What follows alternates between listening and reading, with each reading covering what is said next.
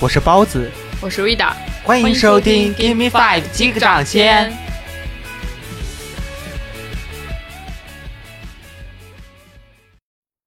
Hello，大家好，我是 Vida，我是包子，欢迎大家今天收听我们 Star Point 的第一期。这个系列呢，我们主要就是来谈一谈好莱坞黄金时代的那一些演员，对吧？对。啊，今天这个第一期呢，非常的有看点哦。在好莱坞黄金时代，有两位一直被我们大众认为是宿敌的演员，两位女演员，他们就是琼·克劳福和贝蒂·戴维斯。对，实际上这段关系最近又被我们重新挖掘，是因为二零一七年那一部美剧嘛，《宿敌：贝蒂和琼》。我记得当时你特别喜欢看，还推荐给我啊！我现在不喜欢看了。我最近看了，我真的是超喜欢，尤其是最后把我哭的老泪纵横。那我们今天就可以来聊一聊这两位女演员她们分别的演艺轨迹，对吧？对，然后还有后来如何自救自己的生涯，然后拍的那一部惊世骇俗，给后世提供很多八卦的《蓝龟精变》。那我们就先从谁开始？我们先从戴维斯开始吧，美国的第一夫人。嗯，哦，电影电影电影方面的第一 夫人啊。When I went to Warner's, they made me, you know, really bleach my hair, and I knew it was going to limit me the part, so I snuck down one day and had it, you know, put back the ash blonde hair I'd always had. And one year later, Mr. Wallace sent for me and said, "You've had your hair re-dyed." one year later, he'd never seen it. But if I had gone for permission, he wouldn't have allowed it. You see. 然后我们先简单介绍一下戴维斯。戴维斯他一九零八年出生， 一九二九年的时候，他是在百老汇演绎音乐剧，然后三二年的时候签约了华纳嘛。从此他的生涯就开始了一些不一样的转变，让他名声大噪的一部就是一九三四年的《民事殉情记》，有翻译为《人生的枷锁》。枷锁。对。这个片子真的，当时我们在选片的时候，居然完全忽略了它。对，实际上他真的对贝蒂的演艺生涯非常的有意义，因为这是他第一部获得奥斯卡提名的。后面虽然是补的，但确实这真的很有意思，因为当时各种原因吧，有制片厂原因，也有因为他角色是他后来都擅长的坏女人角色嘛，所以呢一开始没有把他提名进去，对吧？对，因为当时他这个里面的那个角色，就是跟好莱坞当时的主流女性形象是那种背驰而向的。但是不得不说，戴维斯的演技真的很深，就是把那种怨妇有点泼辣，然后泼辣的形象演绎的非常的生动。对，可惜了没有写这一部。你知道 我们选的那一部，让我们十分的后悔，是一九三八年的《红山泪痕》。对，那个时候他已经在华纳待了不少时间了。而且这部作品是他跟华纳的合同纠纷之后，华纳作为资源补偿给他的。但是我觉得就影片的质量来说，我觉得他反而不如在三八年之前演的一些影片有意义一点。贝蒂的两封奥斯卡，我觉得影片质量都配不上他的表演。是的，这一部实际上就算是一个翻版的翻版的《乱世佳人》，这个女主角也是啊，南方的富家小姐。后来经历过一系列又南北战争啊，加上一些疾病、黄热病的那个背景下，然后最后他在结局选择要去拯救自己曾经的爱人，来证明自己的成长，对吧？对，其实故事非常的简单，而且我觉得电影语言的话也没有特别的出彩地方。当然，啊，出彩的地方是有的，但是我觉得本片唯一出彩的演员就是戴维斯。对，他在里面把那个富家小姐的形象演绎的十分的活泼，十分的生动。他的那双眼睛。稍微的斜斜一瞟，瞟向你，那个感觉就立刻就出来了。海报那个眼神，我真的永远都会记得。对，所以说这片子虽然它的影影片质量不怎么样，但是好歹为我们贝蒂赢得了第二座那个奥斯卡奖杯嘛。所以我觉得在他的演艺生涯中还是有一定的意义的。但是我建议大家，如果不是戴维斯的粉丝的话，就最好不要去补这部片子了。比起这部哈，我们更推荐他出道的第一部。呃，就是名声大噪的第一部《人生的枷锁》那片子的话，我觉得表演会更加的出彩一点。实际上看这部电影就会让我想到，如果贝蒂·戴维斯他演斯嘉丽会是什么样？我觉得由这个话题延伸开来很有意思，就是贝蒂他到二封奥斯卡这个时候，他的人生我觉得真的超级传奇。首先，你看他是从百老汇上来，对吧？然后他和华纳真的是一点都不怵华纳兄弟的啊，还为自己争取到了这样一个好资源。而且你知道，当他在一九三四年，如果我没有记错的话，就是他凭借《女人女人》第一次拿下奥斯卡影后的时候，他当时直接就说：“奥斯卡这个奖项为什么叫奥斯卡？是因为我看到这一座小金人，感觉他屁股特别像我当时丈夫的。”他就觉得我就是奥斯卡这一个昵称的创始人，就是他整个一个角色特别泼辣哦。他的形象其实是跟当时很多主流的一些女性演员完全不一样的，跟他同时期的我记得有一个家宝，就是这两个人应该是完全不同的两种类型。因为贝蒂的话，我觉得你细究一下她的演艺生涯，就会发现她的自我意识非常的强烈。我曾经记得她当当时初到好莱坞的时候，拒绝了那个高层的改名提议，因为当时那个好莱坞的造型计划不都是这这种德行吗？就是 会给女演员选出一个好听的名字，然后但是那些名字基本上都是千篇一律，毫无特色。但是贝蒂她拒绝了高层的改名计划，并且主动将自己的名字，她的昵称改成了贝蒂，原来是 Betty 改成了贝蒂，对，原来是有一个 Y，最后是改成了一个 E。E，这就我觉得这个点就体现出了他的那个对抗的意识特别的强烈。我感觉他跟当时的那些跟穷，尤其是穷，简直是天差地别的两个人。这也是一个非常重要的点，就是在后来我再去看那个光头导的那一部《宿敌》的时候，我觉得它里面百分之八十都是胡扯，或者是为了故意博眼球的。然后后面呢，我们就来谈一谈贝利·戴维斯离开了华纳之后的一部惊世之作。我觉得这部电影在他的演艺生涯中占据了一个非常重要的位置，《彗星美人》。Kid, uh, Junior that is, will be down in a minute unless you'd like to take her drink up to her. I can get a fresh one. Karen, you're a Gibson girl. Thank you. The general atmosphere is very Macbethish. What has or is about to happen? What is he talking about? Macbeth. We know you. We've seen you like this before. Is it over or is it just beginning?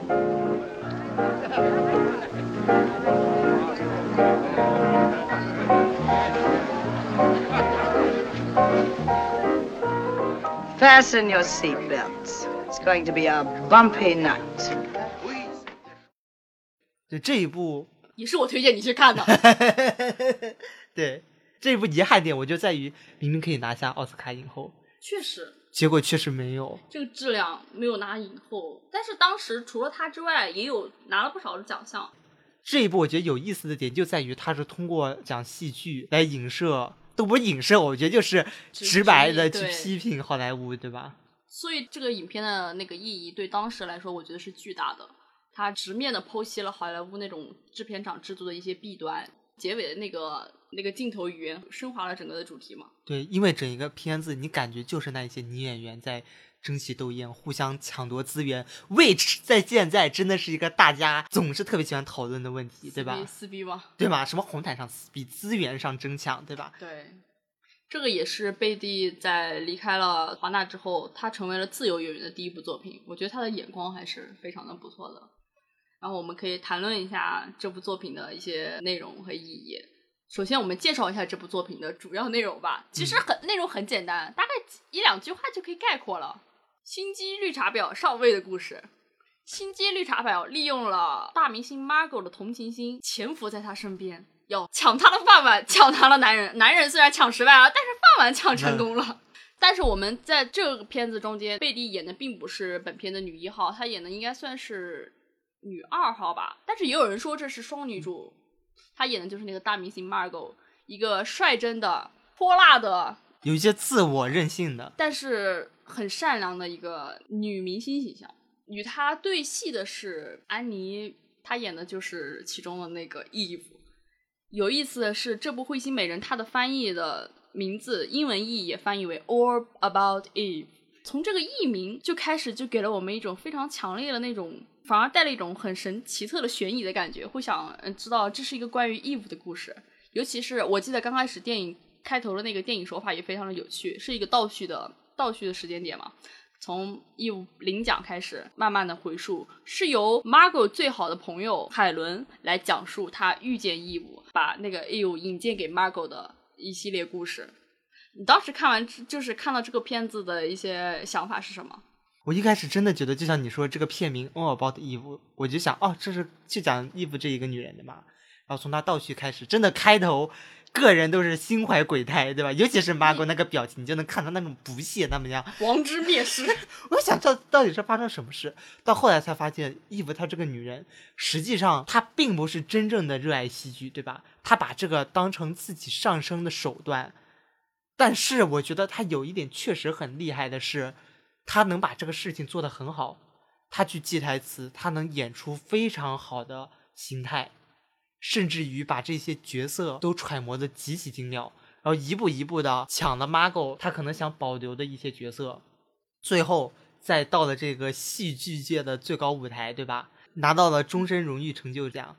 你想想，他才二十岁，但即使是这样，最后我也觉得他实际上还是什么都没有得到，得到是一场空。因为他最后的有一个大反转，就是我们一直以为义武才是整篇电影中的一个幕后黑手嘛，但是后面来了一个大反转，其实是并不是他，而是那个报纸的那个影评人，他才是真正的幕后黑手。我觉得那个影评人他的形象代表了就是当时的一些上层的一些利益，对，对，主要是男性。好吧，你要这么说我没有意见哦。从义务跟那个影评人叫什么名字来着？他们俩的那些争执就看得出来。我记得当时印象最深刻的就是那个影评人对义务说：“从现在开始你是我的了。”然后因为当时我记得是义务编出了一个他想跟那个剧作家呃结婚的那个绯闻，来帮自己快速的上位嘛。结果那个影评人发现自己被耍了之后，非常的愤怒，从那个时候开始就赤裸裸的体现了资本利益的那种无情的面目。也就是从那一刻开始，整片整个影片的那个最后的主题开始慢慢往上升华了。对，尤其是在最后，像你说那个镜头，当 Eve 他领了最高奖回来之后，他就瘫倒在酒店里，然后他发现有另一个女孩竟然出现在自己房间里面，他说要打扫打扫，还说自己是戏迷，然后想请教一下他。后来反而 Eve 她并没有怎么在意这个奖杯，对吧？然后这个女孩就拿起它，再拿起的一件裙子，然后对着镜子拿着奖杯开始开始比划，就是自己对着台下鞠躬，是吧？然后那一刻，镜子里有无数个他自己，是吧？我觉得这个点非常有趣的时候，其实是对应了开头的时候，义务谎称自己是一个哦，谎称了自己的悲惨的故事，然后来到了 Margot 的身边，骗取了 Margot 的同情心。他其中也有一段穿着 Margot 的裙子在舞台上羡假装自己羡慕的那一个那个场景，但是他当时有趣的是，一个被 Margot 撞见了，一个最后的那个场景并没有被义务发现，对，成为了一个对照，感觉就像是一个循环。嗯，一个名利场上不停的循环。你以为你是最后的赢家，但其实并没有，还有你的身下有无数个你想着来把你取代。对，想着要踏过你的尸体，没错，是的，所以我觉得这个片子的意义其实是非常重大的。对于当时那种主流形态，尤其是塑造那种花瓶角色或者是那种富有魅力的女郎角色的好莱坞，是一个非常大的冲击。所以我很喜欢这部电影里面的几个女性角色。嗯，非常的有时代意义，包括大家比较骂的比较多的义务嘛，绿茶婊嘛。但是我觉得她本身为自己的想要的生活和成功付出了非常大的代价，这个是值得呃女性去学习的。那你觉得 Margot 这个角色是一个怎么样的形象？我当时看到 Margot 的时候，我觉得确实这个角色除了戴维斯，估计没有人能演好她了。首先，这个角色她跟戴维斯身上有很多共同点。Margot 是一个童星成名的，就像我记得刚开始的时候，影评家对 marco 的一句评价是：“他是真正的明星，天生的明星。”我觉得这句话意思可能更多指的是 marco 身上的那些特质。说的不好听点就是抓马，但是我觉得说的好听点的话，其实他身上有那种艺术的特质，跟戴维斯本身的那个形象也是非常的相通的。因为戴维斯的话，他也是那种喜欢为了角色，他会为了角色去改变自己的形象，他要求的是那种真实的角色。我记得他曾经在为演伊丽莎白女王二世的时候，把自己的眉毛和发际线全部剃光了，这在当时是一个非常改革的一个举动。我觉得当时的女演员应该不会，尤其是好莱坞制片厂里，他们都要有一个完美的形象嘛。对，因为完美的形象是他们事业的起步嘛。嗯，所以 Margot 这个人，尤其他非常的毒舌，但是他很率真，这一点非常就跟戴维斯身上的那种幽默感非常的相通，所以我觉得这个角色跟他非常的契合。对，我觉得现在我们对戴维斯的很多印象，应该都普遍来源于这个角色，对吧？对，是的，而尤其是他的直爽，还有我觉得甚至他活得非常的通透。他就像是那种从小站在舞台中央，接受万人瞩目的明星，哪怕他跌下了悬崖，失去了自己的位置，只要他站在会场中间，你的目光就一定会望向他。我说的是不是有点文艺？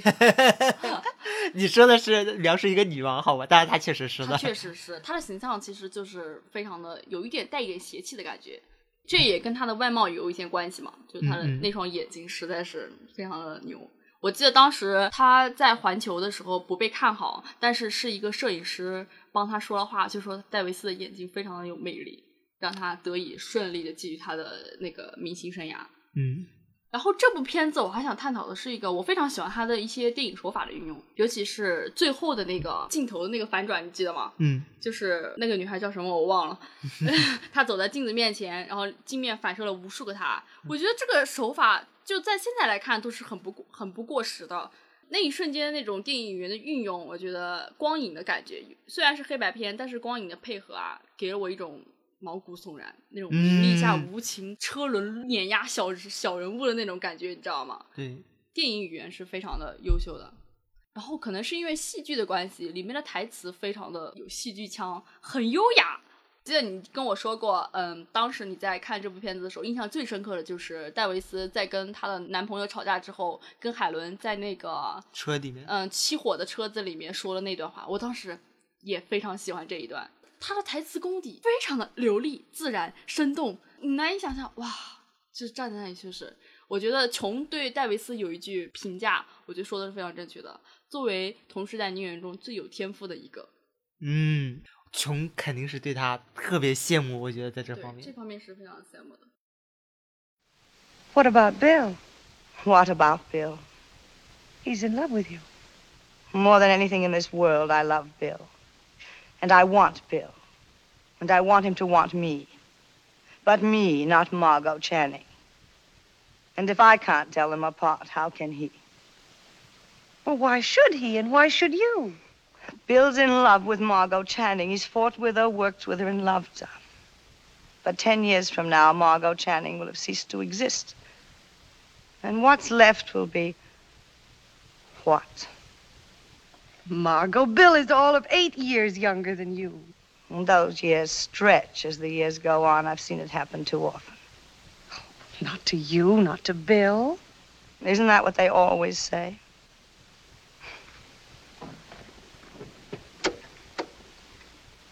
Now, I don't suppose the heater runs if the motor doesn't. Silly, isn't it? You think they'd fix it so people could just sit in a car and keep warm? About Eve. I've acted pretty disgracefully toward her, too. Well, mm, don't fumble for excuses. Not here and now with my hair down. At best, let's say I've been oversensitive to her. Well, to the fact that she's so young, so feminine, and so helpless. To so many things I want to be for Bill. Funny business, a woman's career. The things you drop on your way up the ladder so you can move faster. You forget you'll need them again when you get back to being a woman. It's one career all females have in common, whether we like it or not being a woman. Sooner or later, we've got to work at it, no matter how many other careers we've had or wanted. And in the last analysis, nothing's any good unless you can look up just before dinner or turn around in bed, and there he is. Without that, you're not a woman. You're something with a French provincial office or a a book full of clippings. But you're not a woman.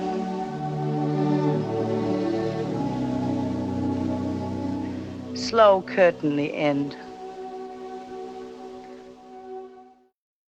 你说到了车里那一段对话，我就是觉得那真的是全片最打动我的，因为在那一段情境里面，当时 Margot 的处境是，她和她男朋友的关系在她看来可能没有那么坚固了，而这时候有另一个更年轻的女演员想要取代她的位置，对，而此时呢，这个女演员 Eve 她又利用了 Helen 把她的车给搞熄火了，Margot 极有可能赶不上今晚的一个首映，那她这个时候实际上是处于四面楚歌的状态，对对对对吧？而她这时候实际上做出了一段，我觉得算是告白吧，类似于告白性质的话，她就会说到这一段，我觉得真的是放在现在会有很大争议。大概就是讲自己作为一个女人在演员事业打拼很不容易嘛，而即使你走到了高位，也会发现很多时候这个事业到最后不一定是自己完全想要的，你可能还是要成为一个好妻子、好母亲，然后要有一个好丈夫，对吧？你会觉得这是一种可能在现在看很不进步的话语吗？我先说一下我的想法，我可能觉得乍一听没有考虑到这个情境的话，确实是这样。但是如果结合 Margo 他的处境来看，实际上是 Margo 他知道自己真正想要什么，她的那个事业里面她什么都有了，有了膜拜，也有了好的评价。那么他只想要和自己的爱人在一块儿，这是他真正想做的。到后来，他甚至把自己的一个小角色让给了那一个 Eve，对吧？我觉得这就是非常讽刺一点，就是另一个女演员她死活拼命想要得到的东西，而这个事业有成的 Margo 她却轻易的就把它给放弃了。她放弃的不是因为她觉得我不需要争了，而是因为她觉得我有更需要的东西，我自己要去争夺。我觉得你说的还是挺有道理的。就是你要结合一下当时的语境吧，因为我记得这一段是在她跟男朋友争吵之后，就像你刚才说的，她跟男朋友之间对于他们的恋爱关系是十分没有安全感的。有，我觉得有可能是因为他们是那种姐弟恋吧。Margot 大了她的男朋友大概有七八岁还是八九岁，记不清了，反正是姐弟恋。这个让我觉得让 margo 十分的没有信心。在之前的宴会上还是前面之前，她一直都对这个点耿耿于怀。这也是他内心敏感和不自信的一个体体现。但是我觉得，在当时经历了那样激烈的争吵之后，因为我记得当时的情况是很多人都去帮义务称颂、称赞义务，而他却没有人帮。在那种情况下，我觉得他那段告白告解更像是一种，嗯，像是一种大彻大悟的感觉，你懂吗？啊，我知道，就感觉像是啊。我突然悟透了这红尘的那种感觉，再配上戴维斯的那种眼神，能感觉到他的眼神虽然是有点落寞，但并不可怜。我感觉那一瞬间，他可能是想通了这个名利场运行的规则，然后也想通了自己的人生后面的到底应该想要什么，就给人一种非常的，说实话，我当时有一种很苍凉、很悲凉的感觉，不知道为什么。他既是一种没有消极的状态，但是呢，他还是。有一些无奈的。对，我记得 Margot 在车里的时候说过的那段话，有一句话我记得印象特别深刻，就是他评价义务，他觉得，嗯，义务非常的有，非常的年轻，有女人味，这些东西其实是他心里对于自己年龄年龄太大，然后他的容貌渐渐衰老之后，非常不自信的一个点，他想把这些东西特质展现给比尔，就是他的男朋友看的。然后他后面说的那句话，我觉得可以说是本片的一个非常经典的一个台词。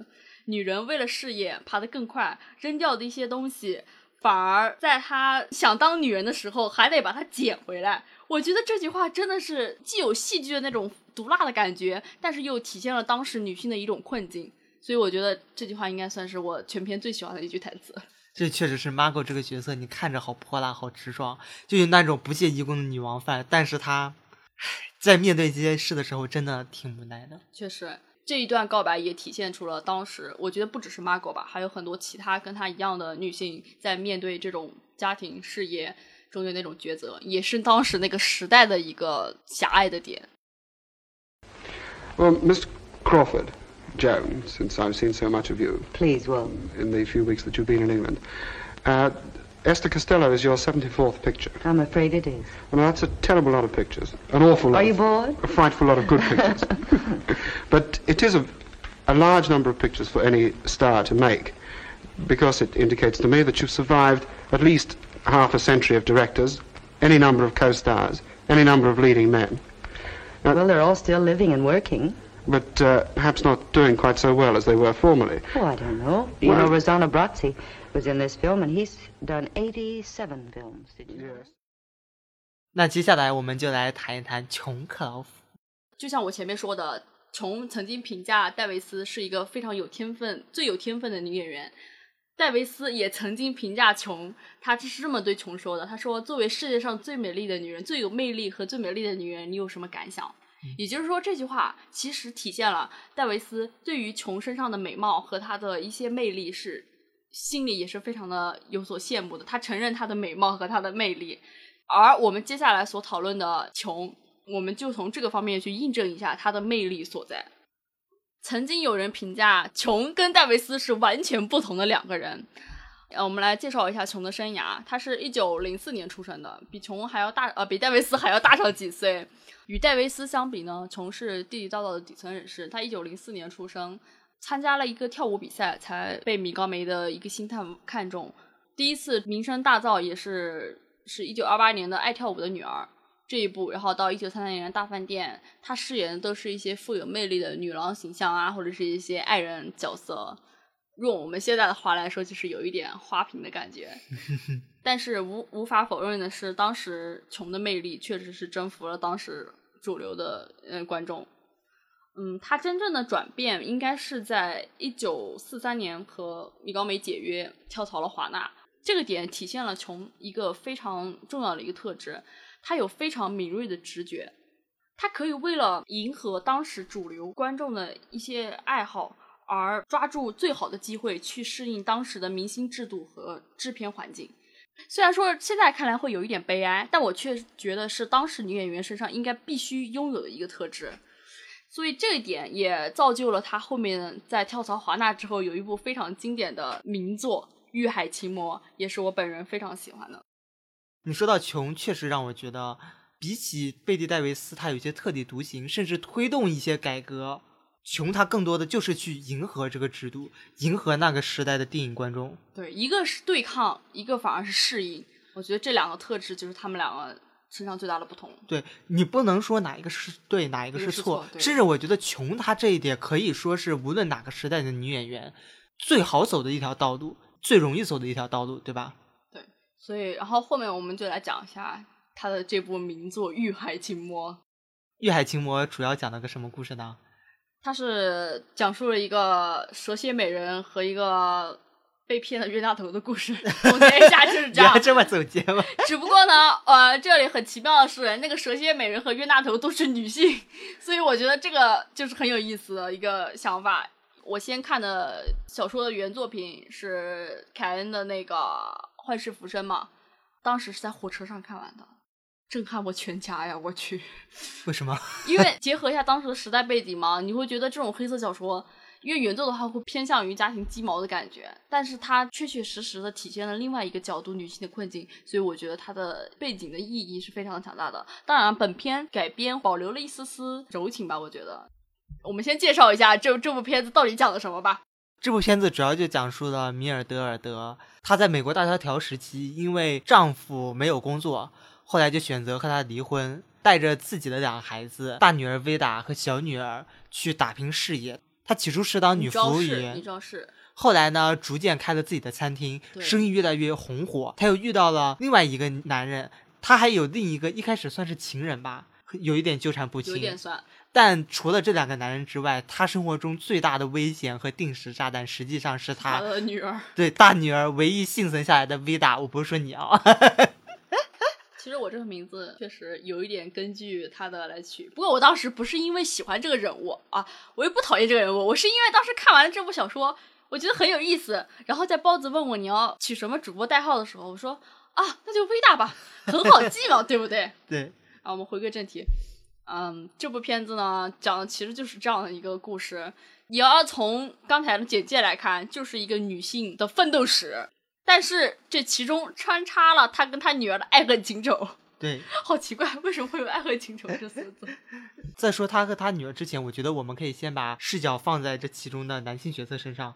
我觉得相比起米尔德尔德还有维达这两个特别有个性的角色来说，这里面的男性角色甚至可以说是隐形的。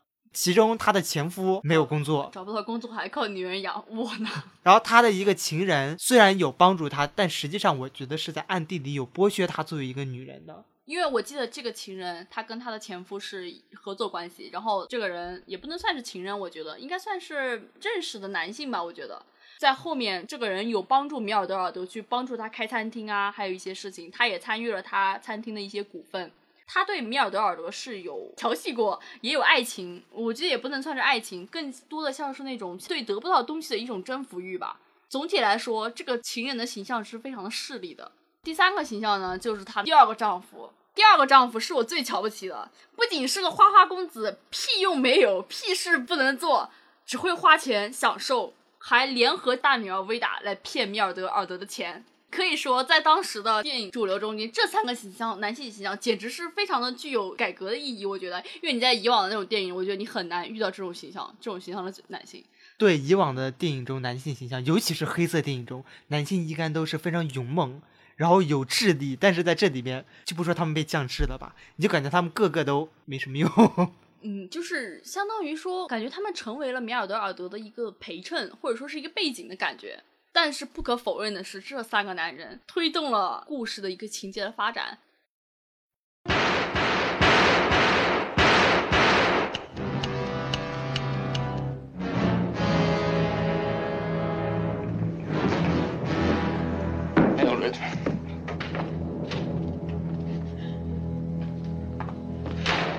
Peter, what's happened?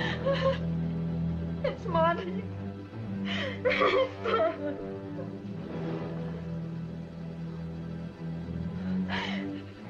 He said horrible things. He didn't want me around anymore. He told me to get out. And then he laughed at me. He wouldn't stop laughing. I told him I'd kill him. He said I didn't have guts enough. I didn't mean to do it. I didn't mean to, I tell you. But the gun kept going off over and over again. Then he was lying there, looking at me. Just looking at me. You've got to help me. Give me money to get away and time. I've got to get away before they find him. I can't get you out of this, Vida. What are you going to do? What are you going to do? Number, please. Give me the police department. No. No, Mother. Think what will happen if they find me. Think what will happen. I don't care anymore, Vida. Yes, you do. Yes, you do. Give me another chance. It's your fault as much as mine. Santa Monica You've Police got to help me. Help me, Mother. Just this once. Hello? I'll change. I promise I will. I'll be different. Hello? Just give me another chance. It's your fault I'm the way I am. Santa Monica Police Department. Help me. Hello?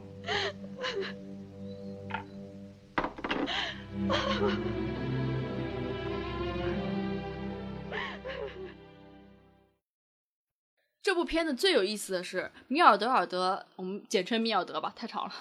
米尔德的一切成功的，他的那个信念的来头是他的大女儿维达，他一定要为自己的女儿创造一个非常优越的环境。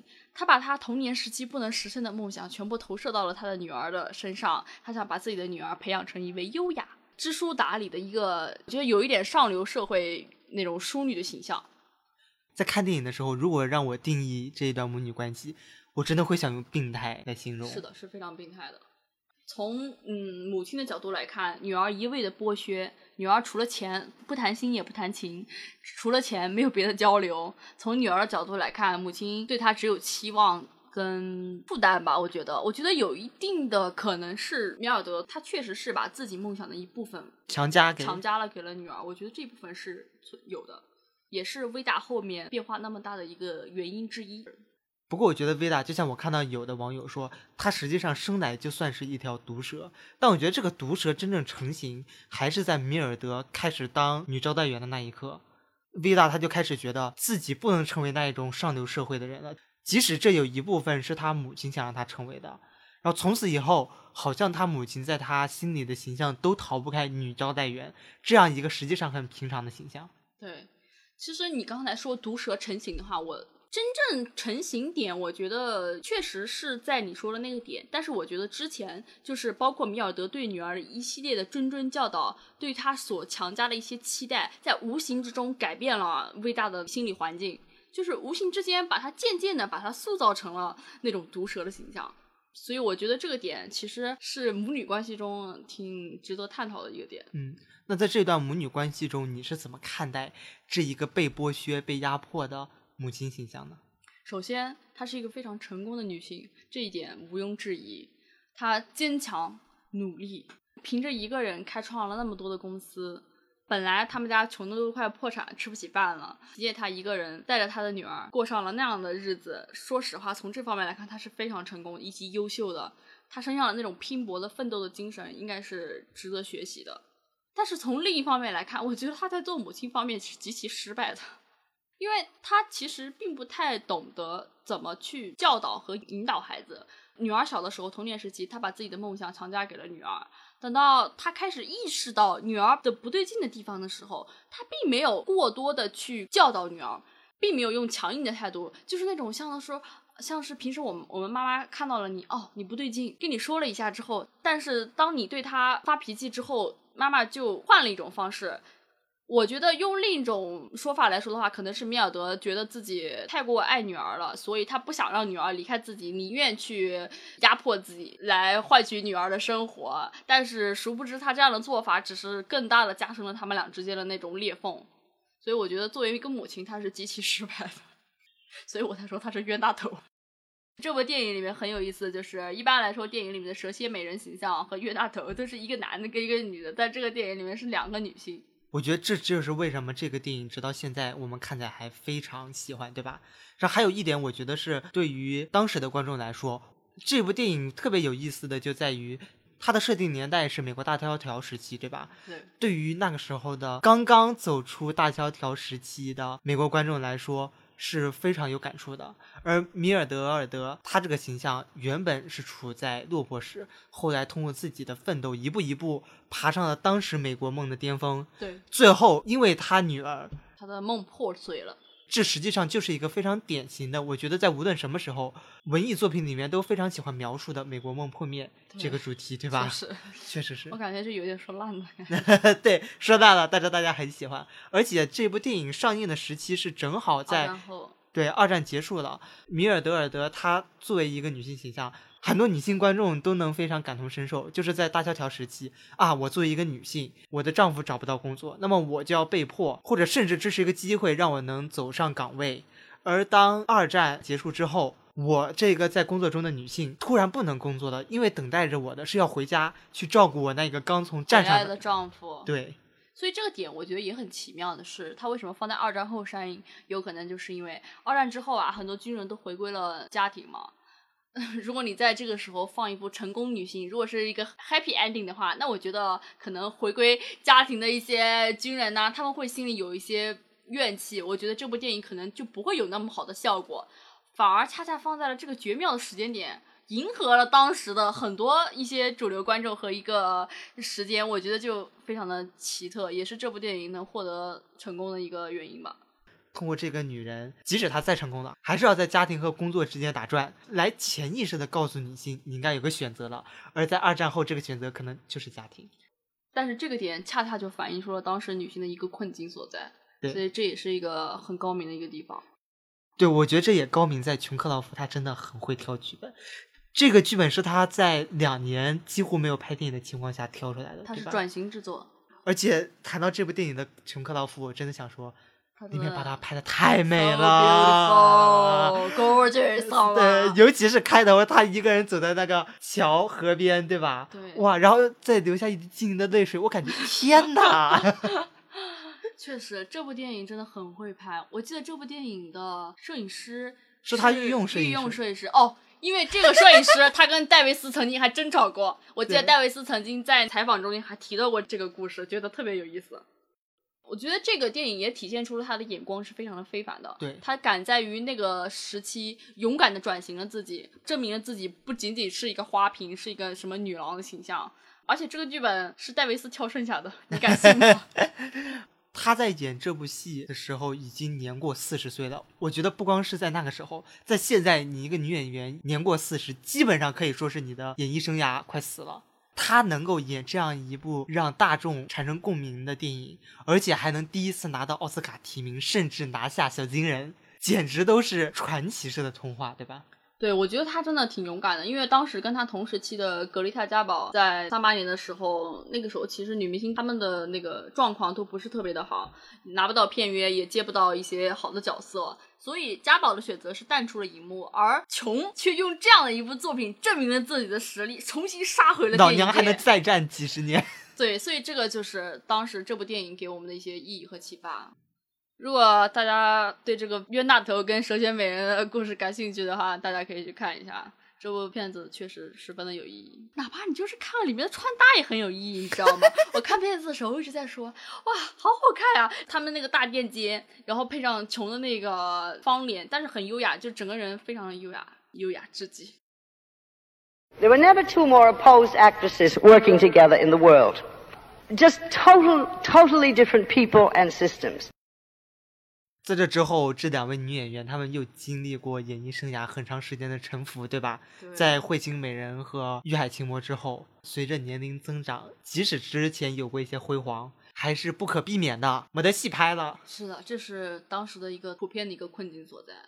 但是琼跟贝蒂那是普通人吗？啊，不是呀，人家用独到的眼光、敏锐的直觉，选择了一部片子。那就是为我们现在所津津乐道的蓝蓝桂桂金金边边。英文译名也非常有趣，Whatever happened to Baby Jane？Jane 所以我觉得这个中文译名翻译的着实有一点没有精髓，好吗？，对戏剧化，太过戏剧化了一点，我觉得。嗯，然后我们接下来来讲讲这部非常著名的影片。那我觉得可以先从起源开始。实际上，它起源应该就是琼克劳福为了拯救自己的生涯，要找到另一个女星来演，然后呢，他就想到了贝蒂·戴维斯，万恶之源就开始了，对吧？这个是从一九一九六二年的时候，当时他们两个人为了拯救那种没有戏拍的困境，主动的看到了这个片子。我记得是琼主动的看到了这部小说，邀请了贝蒂来出演这个角色吧。对，还是让贝蒂演一个更出彩的女主角呢。对，所以说你观看了这部片子，你就能看到女演员为这部片子以及他们的生涯付出的努力是非常的巨大的。这部片子实际上主要讲的就是一对姐妹的故事。贝蒂饰演的是妹妹简，琼饰演的是姐姐布兰奇。最开始的时候呢，简是非常知名的童星，他们全家一家，包括她的姐姐，都要靠她的那个收入来养活。但是等到年岁渐长的时候呢，简就不受欢迎了，反而是姐姐布兰奇出演了很多部的电影，成为了家喻户晓的明星。所以她的爱情故事至今可被很多人津津乐道。但是，一次意外事故之后，布兰奇下肢瘫痪，然后简就承担了照顾姐姐的重任。他们两个就在一个房子里互相厮杀，互相折磨。故事的开头其实是 Baby Jane 在那个舞台上表演的一场戏，然后镜头转向转到了一场一个车祸，我们只听到了一声尖叫声，还有两个人影，并不能知道到底是谁被谁被谁撞了。然后镜头直接转到了二十年后吧，对，然后就看见了他们两个人那个形象。不得不说，戴维斯那个形象设计的非常的妙啊，还是他自己化的妆。自己化的妆，满脸白粉，穿萝莉裙。说实话，看到贝蒂·戴维斯的角色，我真心感到很恶心。真的吗？真的，那个妆容再加上角色的性格，包括贝蒂·戴维斯那个表演，就是让我觉得很恶心。实际上这是夸奖。啊，是夸奖，是对对对，是说明他的演技非常的优秀。其实这个片子剧本来说，我觉得个人我觉得并不是特别的出彩，对，包括最后的反转，我觉得大家可能都猜到了。对，而且它也只是为体现这一对姐妹这么多年来的厮杀，实际上是没有任何意义的。确实没有任何意义对。但是里面我觉得高光的部分应该还是在戴维斯饰演的简身上，反而是琼饰演的布兰奇表演会过于平淡了一点。但是不得不说，他这种平淡的表演为简的那种随时随地都能歇斯底里的那种表演增加了一些呃平缓的作用嘛。所以我们具体还是来讨论一下戴维斯所饰演的简的这个角色吧。六十多岁老太婆，满脸白粉，穿着那种萝莉的裙子，梳着那种少年时期少女的发型，用尖利的嗓音在钢琴旁边唱着她的歌。你是什么心情？Now, when I'm very good and do as I am told, I'm Mama's little angel, and Papa says I'm good as gold. But when I'm very bad and answer back and sass, then I'm Mama's little devil, and Papa says I've got the brass. Now I wish that you would tell me, cause I'm much too young to know. 我当时就感觉，Oh my gosh，我不能接受，你知道吧？觉得很惊悚，对不对？嗯嗯，有他的每一秒，我都感觉想捂住双眼或者想快进，你知道吗？有那么夸张？我觉得还好啊。我真的受不大了，所以我也挺能理解有一些评论家会说他的表演非常的令人恶对非常离谱，对吧？我觉得这恰恰说明了他的表演功力十分的高啊。简其实是一个童星，她有少年时期的辉煌，但到成年时期反而就落魄了。她的父亲也去世了，她靠着姐姐的收入去养活，大家都不再记得她了，她成了无人问津的一个炮灰角色。但是当姐姐瘫痪之后，他就想重新回到乐坛还是影坛？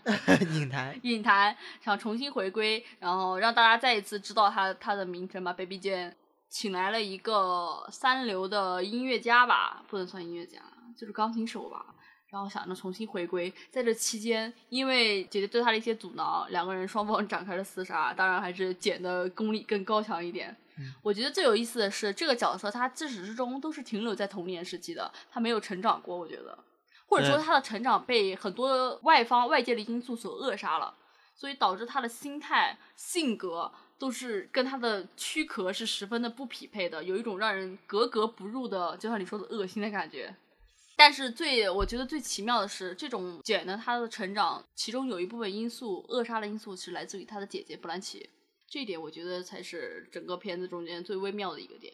实际上你说到布兰奇琼的这个表演比较平淡，对吧？嗯，我倒还真的蛮喜欢的。他最后是有一个反转的，而琼他这种我觉得看似平淡，但实际上是真的暗流涌动，因为他知道自己做过什么，他也知道自己正在对自己的妹妹做什么，但他外表还是要保持一副非常平静的状态。虽然表面看上去穷，对，不是琼，戴维斯简简是一个坏人，不折不扣的老太婆形象，老巫婆形象。但背地里实际上是布兰奇奇操纵着这一切。对，其实这部电影我觉得有一个影评说的特别好，虚伪的布兰奇，疯狂的简，两个真的是绝配，不愧是姐妹，不是一家人，不进家饭。所以这部片子其实是开创了当时电影的一个一个影片的一个分支嘛，被称为老太婆神经病艺术片。真的是现在被大家诟病太多的了。对这个片子的成功，对于演员来说有好处也有不好的处。好的地方是演员通过这部片子证明了他们自己的实力，但是不好的地方是他们从此被定型了。哎，他们俩之后虽然有戏可拍了，对，他们的初衷之一达成了，但是很多角色类型都是，就是被定死住了，都是这种疯狂的老太婆形象。我觉得这实际上是很污名化的。对于年长的女演员，我放宽一点的话，是对女演员的一种定型和刻板印象。通过这个片子，其实我觉得最有意思的是，当时这个票房就如此的成功，但是很多的评价其实是非常恶劣的。洛杉矶时报评价贝蒂通过这个片子得到了奥斯卡的再一次提名嘛？他称贝蒂的提名是一个令人毛骨悚然的笑话，这个是其实是十分过分的。我相信，如果换了另外一个男演员来出演这种形象，绝对不可能会得到这样的评价。这个点是让人很值得深思。在《宿敌》那一部美剧里面，我记得其中好莱坞有一个员工，他说他妈妈看了这些电影，觉得很不尊重他们。我记得当时英文用的是 degrade，就是降级，是那种人格降级的意思。我觉得用的真的很贴切，它不光是对于女演员的，甚至是在利用剥削所有年长的女性来割取票房，之后还把这当做一种笑话，是那一种啊，你看我来利用了你这么可恶的形象，利用你赚钱，结果最后你还拿我还得靠着我去得到演艺生涯的后呃延展后续，就是必须靠着我。甚至说贝蒂的提名也是靠着这部片子。但是在这之后，他确实出演了相当多的这种形象，比如像《最毒妇人心》、孽寇，还有《庭院深深》，我记得好像都是跟这种形象非常相似的。嗯。就俗话说的话，我们用一句话总结一下：当时的资本从这个片子的成功中吸取的教训，并不是说啊，我们看到了这些女演员的优秀之处，我们应该多请她拍点好戏，或者说是这个类型的片子应该我们多加提炼，让它成为一种艺术片。他们学到的教训是什么？哇，我们可以压榨这些老太婆，来让他们给我们更好的卖命，得到更多的利益。这就无情的揭露了这些狗资本的真实面目。在宿敌美剧中，我记得有一幕，就是当琼后来演一个拿着斧头的杀人犯的时候，他要进行全国宣传嘛，然后在舞台上要拿着那个斧头对着砍，然后下面的观众欢呼。我觉得这真的对于任何一个是一个演员都是一种毁灭性的打击。真的是一个非常毁灭性。但是从另一种方面来说，你要单看戴维斯的演艺生涯，他确实靠了这部片子延续了他以前的风光。有利有弊吧，我只能这么说。当然，这一切都始于那一个奥斯卡提名啊，这个真的是 大家都说烂了，而我们一直还喜欢说。一九六三年的奥斯卡颁奖典礼，当时被提名的人有，我具体的我记得不太清，但是我记得两个，一个特别清楚，就是戴维斯因为《蓝龟金杯》被提名，还有一个就是安妮班克罗夫，她被那个金创者还是创奇者被提名，但是。同样出演了《蓝龟金变》的琼就没有被提名。那个时候，琼为了自己的演艺生涯，做出了一个非常大胆的决定。他联系了安妮，请求他，他可以帮他代为领奖，所以就出现了非常戏剧化的一幕。就是当大家屏气凝神听究竟是哪一个女演员得到这个影后的时候，当台上的男人念出的那个名词“安妮·班克罗夫特”，上台领奖的却是琼。他真的是从后台缓缓的、非常优雅的走到了台前。我还记得戴维斯在后视采访之后，他说他气得快发疯。对，他说你能想象我看到那个女人走上台去领一个不属于她的奖，对吧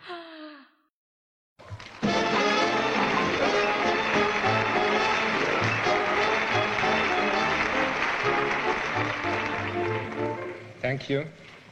The nominees for Best Performance by an Actress are Anne Bancroft. in The Miracle Worker, Bette Davis in Whatever Happened to Baby Jane, Catherine Hepburn in Long Day's Journey into Night, Geraldine Page in Sweet Bird of Youth, and Leo Remick in Days of Wine and Roses.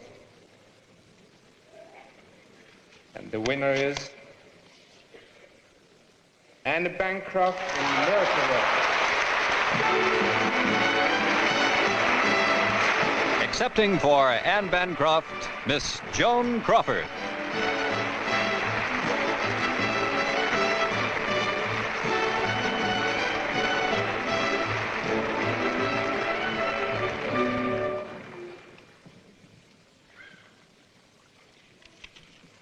Miss, Miss Bancroft said, Here's my little speech, dear Joan.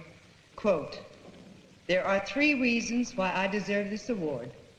Arthur Penn, Bill Gibson, Fred Cole. Unquote. Thank you.